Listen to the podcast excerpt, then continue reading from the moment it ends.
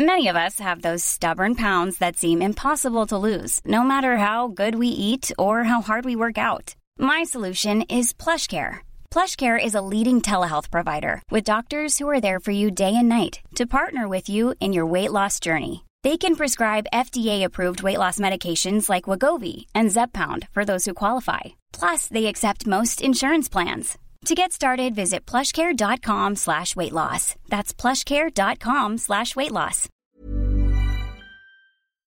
Letras Libres presenta Cine Aparte con Fernanda Solórzano.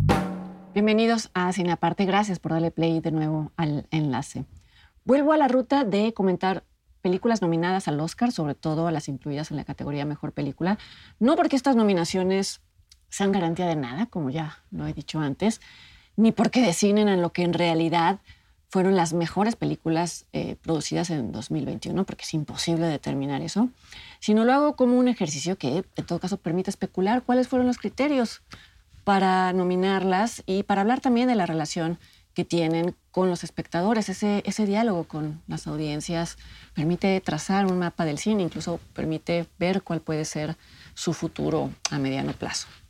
Ya comenté aquí en este espacio el poder del perro de Jane Campion, que es la que cuenta con más nominaciones, cuenta con 12, y sin embargo es una película no muy popular entre las audiencias. Comenté también Duna de Denis Villeneuve, que es la segunda más nominada, 10, con 10 menciones, casi todas en categorías técnicas, y el hecho notable de que Denis Villeneuve fue excluido de la categoría Mejor Director. En esta ocasión comentó Belfast del director Kenneth Branagh, la cual junto con West Side Story de Steven Spielberg es la tercera más nominada, ambas con siete nominaciones. Belfast me genera sentimientos encontrados y esta cápsula va a ser un intento de esclarecerlos y de darles un lugar justo para que no se queden simplemente en eso, simplemente en meras impresiones. Es una película que en lo personal no me entusiasma eh, porque se aparta de los principios de lo que yo considero, yo en lo personal, el, cine más valioso, que es el cine que, que arriesga algo, pero a la vez entiendo perfectamente por qué a muchas personas les ha resultado una película extraordinaria y conmovedora. Eh, eh, entiendo perfectamente cuáles son esos atributos y son atributos que me parecen honestos. No diría eso de una película como Coda de Cian Heather, que también está nominada y que me parece ante todo y sobre todo una película sentimental. Tampoco lo diría de muchas otras películas que se quedan del lado de lo cómodo más por conveniencia que por convicción.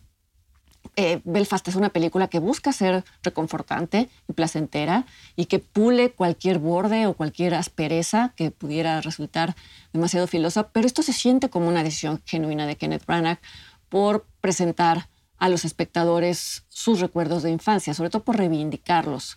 Estos recuerdos eh, es de lo que habla Belfast, en caso de que no, no, lo sepan. Es una película de ficción que transcurre en la ciudad del título, que es la capital del norte de Irlanda, en 1969. Es decir, muy al inicio de la confrontación entre católicos y protestantes, esa confrontación que iba a derivar en una guerra civil.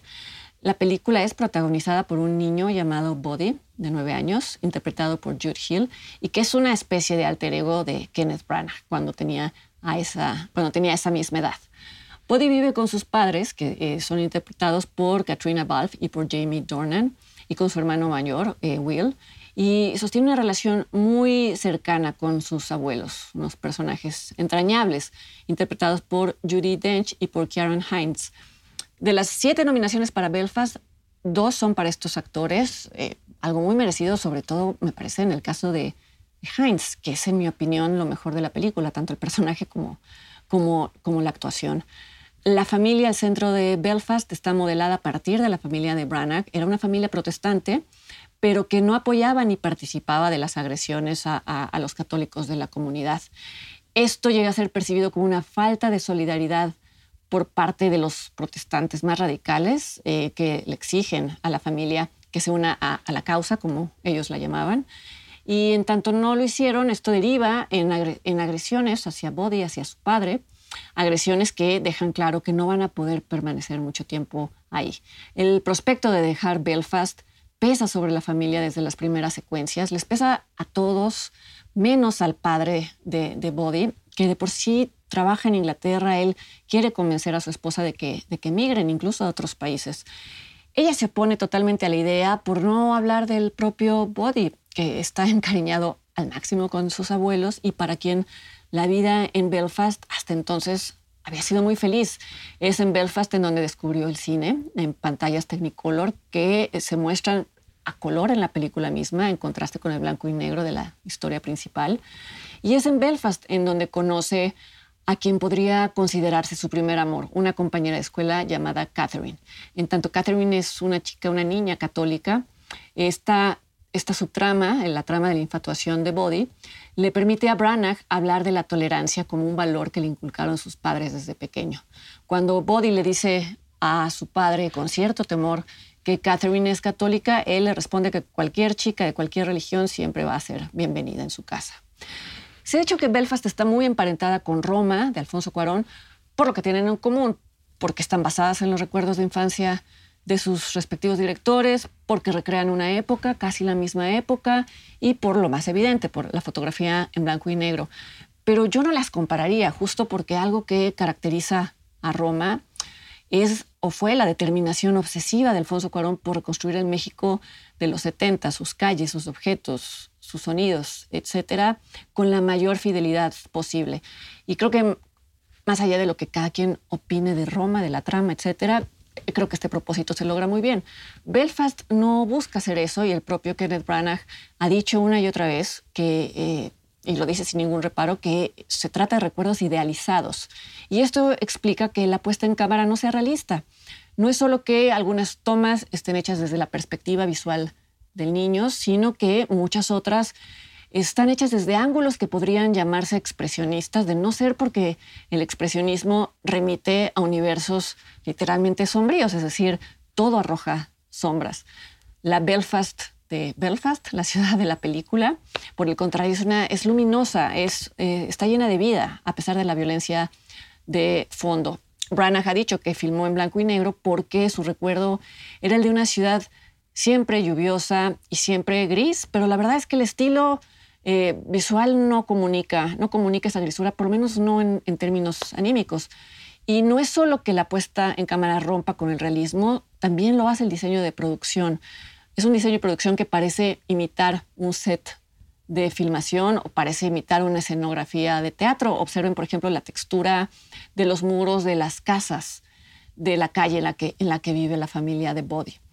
Y esta idealización sobre la que Branagh ha hablado mucho y ha sido muy franco, ese es creo que justo el factor que hace que para muchos esta sea una película extraordinaria y conmovedora y para otros, entre los que me incluyo, no lo sea tanto y sea incluso demasiado inofensiva. La idealización incluye, por ejemplo, el casting de Katrina Balfe y de Jamie Dornan en el papel de los padres de Body, por lo tanto de los padres de, de Kenneth Branagh, forman una pareja que quite el aliento solo de verlos y dicho por el propio director, no sería representativa, ya no sería de sus padres, sino de un matrimonio cualquiera, en Belfast o en cualquier otro lugar. Y yo sería la última en oponerme a la, a la aparición de rostros tan hermosos como los de estos actores en una pantalla de cine. Creo que es incluso uno de los grandes regalos que, que nos hace el cine. Solo creo que en casos como este, esto se convierte en un, en un obstáculo, algo que impone distancia entre, entre la historia que se está contando y el espectador. Hace un par de semanas comenté aquí Licorice Pizza de Paul Thomas Anderson, que también es una película nostálgica, y justo decía que lo que me parecía más poderoso de esa película era la cercanía que uno sentía hacia sus protagonistas de aspecto común, común entre comillas, porque el punto era que, era, que eran extraordinarios sin necesitar de, de esa perfección física. Pero bueno, creo que eh, eh, esa es una de las formas en las que Kenneth Branagh hace honor a una infancia feliz en un contexto que no lo era tanto otra de las formas es la edición de la película. Eh, por ejemplo, hay una secuencia que muestra una pérdida fuerte, es la pérdida más fuerte que enfrenta esta familia, no la revelo para no estropear nada. Y sin embargo, esta secuencia es de inmediato contrapunteada con una secuencia que desborda alegría.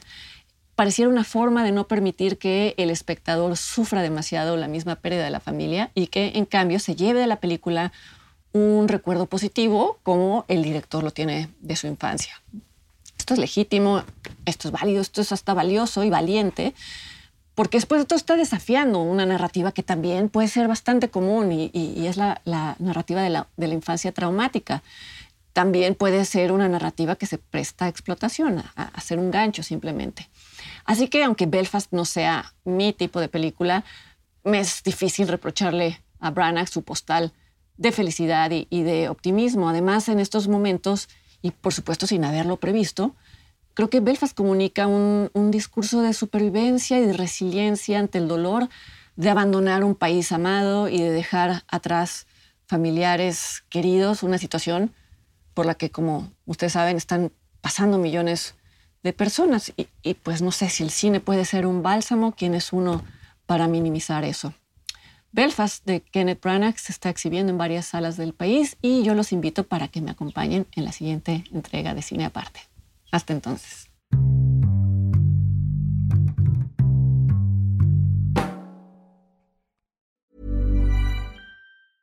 Even when we're on a budget, we still deserve nice things.